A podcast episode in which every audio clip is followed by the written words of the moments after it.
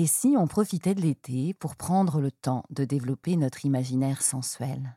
Depuis que nous avons lancé à Double Monde le hors-série Sexus de 40, je me suis plongée voluptueusement dans l'écoute de podcasts érotiques.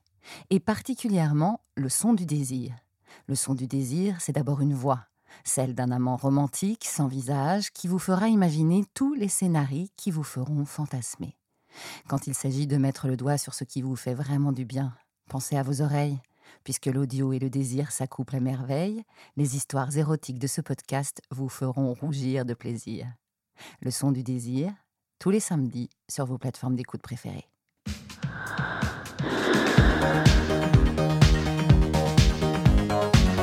Dans le sexe, Pretty a tout expérimenté, même le néant après avoir enfin enfanté. Pour ne pas oublier, elle revit les moments forts de ses expériences passées en les racontant dans des podcasts. Bienvenue dans le hors-série de 40 Sexus. N'hésitez pas à vous abonner sur vos plateformes préférées, Deezer, Podcast Addict ou Castbox. Et laissez-nous un commentaire sur Apple, des étoiles sur Spotify et des likes sur les réseaux sociaux de Double Monde. Ça nous donne des ailes. Pretty and Sexy, première partie.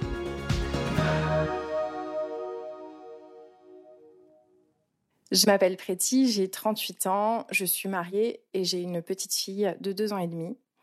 Avec mon conjoint, nous avons eu une euh, vie sexuelle plutôt épanouie euh, jusqu'à mes 36 ans.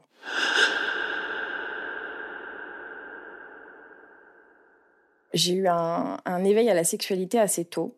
Je pense qu'autour de 12-13 ans, je me suis déjà posé beaucoup de questions autour de ce qu'était le plaisir, euh, comment est-ce que moi je pouvais le sentir et, dans mon corps et dans ma tête. Et il y a eu un premier moment important qui a été un, déjeuner chez des amis de mes parents. Et il se trouve qu'ils euh, avaient dans leur euh, très jolie bibliothèque euh, une collection de BD très portée sur tout ce qui était BDSM. alors, je ne connaissais pas du tout ce monde. J'étais adolescente, donc ça a été pour moi une surprise, un questionnement. mais en tout cas, ça a été un, espèce de premier rappel à, la sexualité et à quelque chose déjà d'assez d'assez cru et d'assez fort quoi. Ça a été un peu euh, l'effervescence en fait sur le moment. Je me suis dit mais j'avais toujours été euh, euh, on a toujours parlé librement de sexualité chez moi. Mes parents ont toujours été assez, assez libres là-dessus. Vous, ayant eu deux filles, ils voulaient pas qu'on se retrouve comme des oies blanches à pas savoir ce que c'était que le sexe, quels étaient les risques qu'on pouvait avoir aussi en étant des filles. Fin des années 80, début des années 90, donc il y avait encore, on parlait encore beaucoup, beaucoup du SIDA. Mes parents nous ont toujours sensibilisés. Mais là, je me retrouvais à être confrontée à un monde que je ne pouvais même pas imaginer, qui était au-delà de euh, comment on fait les bébés, euh, qu'est-ce qu'il faut faire pour pas tomber enceinte quand on a 15 ans et, euh, et, c'est quoi prendre la pilule, quoi. Et j'en ai pas parlé, j'ai gardé ça à l'intérieur de moi avec une espèce de curiosité étrange. Et au lycée, j'ai connu mes premiers émois avec une fille qui était une camarade de classe. Et ça a été euh, les premiers euh, vrais baisers, les premières vraies caresses avec, euh, avec cette fille-là. Et c'était c'était génial. On a passé des super bons moments ensemble. Des caresses très poussées et des, des baisers, etc. Mais, mais voilà, on, était, on, en était resté à des, choses, à des choses assez soft. Je pense que j'ai toujours eu un attrait pour les filles euh, sans me questionner si c'était bien ou pas, ou si c'était plus les filles ou les garçons. Dans ce moment de l'adolescence où euh, tu cherches à, comprendre ton corps, tu cherches à vivre des expériences, voilà, j'ai pas réfléchi quoi. Et donc pendant presque deux ans, euh, c'était, on n'était pas affichés comme des petites amies parce qu'on voulait pas le faire, mais à côté de ça, on a passé des, moments intimes qui étaient qui étaient géniaux. Jusqu'au jour où, à en tout début de terminale, on parlait de nos expériences avec les garçons. Euh, moi, j'avais jamais couché avec un garçon. J'allais avoir 17 ans. Et elle me dit, mais si, mais faut que tu essayes et tout. Euh. Et en fait, elle m'a proposé de faire un plan à trois pour ma première fois avec un garçon.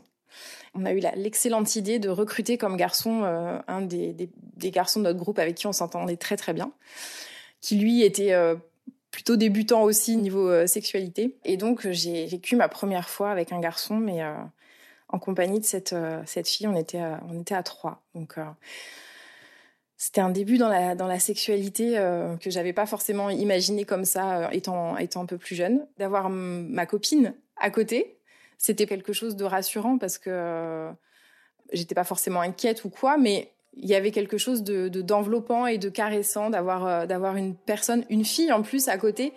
Et c'est un très bon souvenir. Pour une première fois, c'est un bon souvenir.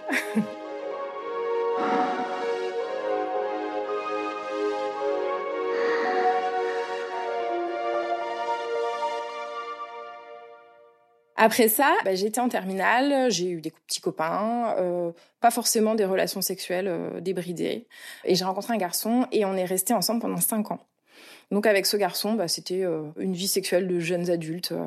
voilà, c'était épanouissant, mais sans non plus être trop foufou. Et j'avais 23 ans quand ça s'est terminé.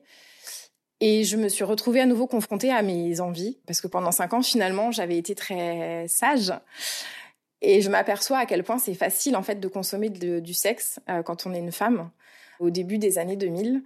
Et donc là, je suis rentrée dans une phase de ma vie où pendant 18 mois, ça a été un peu... Euh, je, ne porte pas de jugement, mais ça a été quand même un peu n'importe quoi dans le sens où j'ai rencontré beaucoup de monde, euh, essentiellement des hommes, parce que pour, à cette période-là, j'étais plus, plus tournée vers, vers les hommes. Et dans quelque chose d'un peu, d'un peu frénétique, effectivement, avec parfois des propositions très étranges. Entre autres un homme qui m'a proposé de venir chez lui, euh, de me bander les yeux devant sa porte et de ne jamais le voir. Et donc j'y suis allée. j'ai eu un, côté un petit peu kamikaze où effectivement euh, j'ai fait l'amour avec cet homme sans jamais l'avoir vu parce que je suis ressortie de chez lui et donc euh, je ne sais pas qui c'est de repenser à ça aujourd'hui, je me dis à la fois que j'avais une forme d'inconscience, euh, je le referais peut-être pas aujourd'hui, et en même temps, je pense que j'avais besoin de m'éprouver, j'avais besoin de vivre des choses euh, fortes. C'est peut-être propre à mon tempérament, je sais pas, mais j'avais besoin d'aller au-delà des, limites, quoi. J'ai jamais eu le sentiment de m'être mise en danger, alors que si, je pense que clairement, il y a eu des moments où, euh, c'était un peu un peu limite au niveau mise en danger. Mais pour autant, moi, je l'ai jamais vécu comme tel et je me suis jamais retrouvée dans une situation où, où j'ai pas été bien. Donc ça, c'est quelque chose où quelque part je suis, j'en suis heureuse aujourd'hui parce que j'ai pas le sentiment d'avoir été abusée ou j'ai pas le sentiment d'avoir pris des substances et de pas m'en être rendu compte. Donc euh, là-dessus, je pense que quelque part j'ai eu de la chance. Ensuite, il y a eu euh, un retour un peu des jeux autour du BDSM qui, qui, était toujours là dans ma tête parce que ça a été, euh, comme je l'ai raconté tout à l'heure, un petit peu des premiers émois et des premières, des premiers questionnements. J'ai rencontré un homme qui était, enfin, qui se revendiquait dominant parce que j'avais besoin de savoir ce que c'était, j'avais besoin de, connaître. Et j'ai eu avec lui ma première expérience euh, BDSM en tant que soumise. Et ça a été un moment très, euh, très intense qui a conditionné pas mal de mes désirs aussi euh, par la suite. Parce que c'est toujours des pratiques dans lesquelles je suis versée, même si ça reste très occasionnel. C'est un milieu qui est très bienveillant et, et très chouette. J'ai fait des rencontres qui ont débouché sur des choses plus abouties que juste des relations sexuelles, parce que j'ai rencontré des photographes qui étaient très chouettes, j'ai rencontré des musiciens. Donc ça a été pour moi un enrichissement au-delà de ma sexualité, c'est que j'ai rencontré des personnes pour lesquelles euh, certaines je les côtoie toujours aujourd'hui, au-delà de la sexualité en fait. J'étais pas en mesure de rencontrer les gens autrement que comme ça à ce moment-là de ma vie. Dans les hommes que je rencontrais, il y avait un peu tous les âges, il y avait tous les profils. Il y avait des étudiants, il y avait euh, des hommes mariés, des célibataires. Certains cherchaient des, relations plus abouties, qui avaient vraiment l'envie de se mettre en, couple. Euh, et effectivement, d'autres cherchaient vraiment juste à tirer leur coup et à prendre du bon temps euh, avec des filles. Au bout de quelques mois que, j'étais dans cette phase de, rencontre, j'ai rencontré un homme qui était assez jeune, qui donc on s'est vu, on a couché ensemble, on a passé un très bon moment ensemble. Et il m'a proposé en fait de participer à des soirées privées en me faisant comprendre que les étudiantes ça l'arrangeait bien parce qu'ils pouvaient leur donner un petit billet euh, à la fin de la soirée et que euh, généralement euh, ça permettait à tout le monde de passer une bonne soirée. Clairement, c'était de la prostitution déguisée. Moi, ça m'a pas choqué parce que effectivement, j'étais étudiante, que que de se faire un petit peu d'argent, c'était c'était sympathique, et qu'à la limite, je préférais que ce soit comme ça que d'aller bosser le dimanche au McDo en fait. Donc la première fois, je me suis rendue bah, à l'adresse qu'il m'avait donnée. Ça changeait de lieu à chaque fois. Enfin, c'était tout un système très euh, très codifié.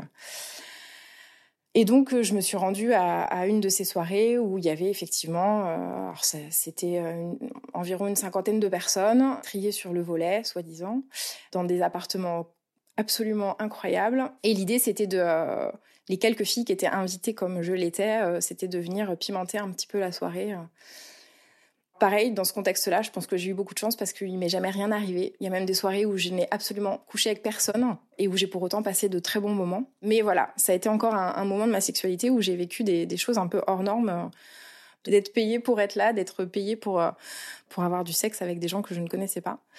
Voilà, j'ai fait cinq soirées et je me suis arrêtée. J'ai pas, j'ai pas eu envie de continuer.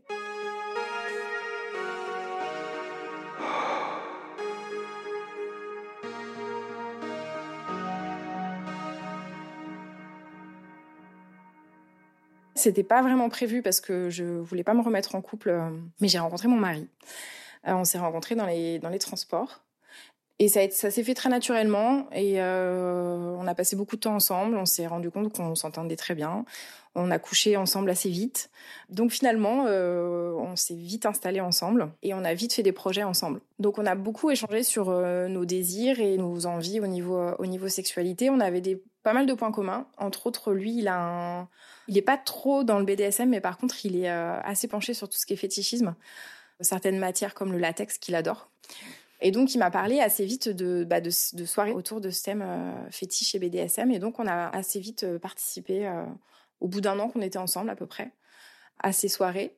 Donc, j'ai découvert de façon plus, un peu plus approfondie le milieu, de voir d'autres gens, de voir que c'était un monde aussi très bienveillant et avec beaucoup de respect ça m'a pas mal ouvert les yeux justement sur la diversité euh, sexuelle et sur euh, sur le fait que bah en fait tant que tout le monde est, consentant et, euh, heureux d'être là en fait bah il y a pas de souci. Donc on a eu on a eu cette phase où on a on a fréquenté ce milieu. Un petit peu en, conséquence, on s'est aussi tourné vers le libertinage. C'était début des années 2010 et ça a été le, boom vraiment au niveau des pratiques libertines. Il y a justement des sites internet dédiés à, ces rencontres-là qui se sont développés. On s'était inscrit sur l'un d'eux pour rencontrer des gens. Et là, il a commencé à y avoir un décalage dans le sens où, euh, comme moi, j'ai eu cette expérience euh, très riche au niveau de ma sexualité plus jeune avant de le rencontrer. J'avais, on pourrait dire, pas froid aux yeux dans le sens où euh, bah, on avait des propositions de rencontres avec des couples. Bah, moi, j'étais prête à y aller, même si le but n'était pas forcément de consommer, mais en tout cas, voilà, de se dire, bah, on y va, on rencontre, quoi. Et lui était plus réticent, il était plus plus sélectif, il voulait faire attention à qui on rencontrait il y avait vraiment un décalage entre euh, son côté prudent et mon côté un peu plus tête brûlée. On trouvait toujours un défaut à la nana, ou trouvait toujours le mec trop macho, ou trouvait toujours quelque chose qui faisait que euh, on n'a pas eu tant de relations que ça avec d'autres couples. Je pense qu'il n'était pas forcément à l'aise avec le contexte et pas forcément à l'aise avec ses envies aussi on était parti au départ sur euh, une relation euh, vraiment type euh, mélangisme, avec juste des caresses avec les autres couples. Et puis petit à petit, on a fait évoluer. On a été jusqu'à l'échangisme parce qu'on a rencontré un couple avec qui ça s'était vraiment bien passé, qu'on a revu après chez les uns ou chez les autres, et où on a pu vraiment savoir ce que c'était que, que, que l'échangisme, qu'on a bien vécu parce qu'on en a beaucoup parlé ensemble. on parlait aussi beaucoup avant quand on sortait pour mettre les choses au clair. C'est-à-dire qu'on se, respectait mutuellement. Si l'un voulait partir, on partait. Il n'y a jamais eu de dissension dans le couple euh, sur ces temps-là parce que voilà, il fallait respecter aussi celui qui n'était pas forcément bien euh, à vivre le moment. Euh, et puis ça, pour plein de raisons, entre autres professionnelles, ces, pratiques-là se se sont atténuées, se sont estompées, ont disparu. Et on avait toujours des rapports sexuels relativement fréquent et relativement épanouissant. On a découvert des choses ensemble. Euh, j'ai découvert avec lui que j'étais femme fontaine, par exemple. Il m'a permis de découvrir ça. Donc, euh, je pense que je le savais, mais j'avais pas exploré comme il fallait les choses.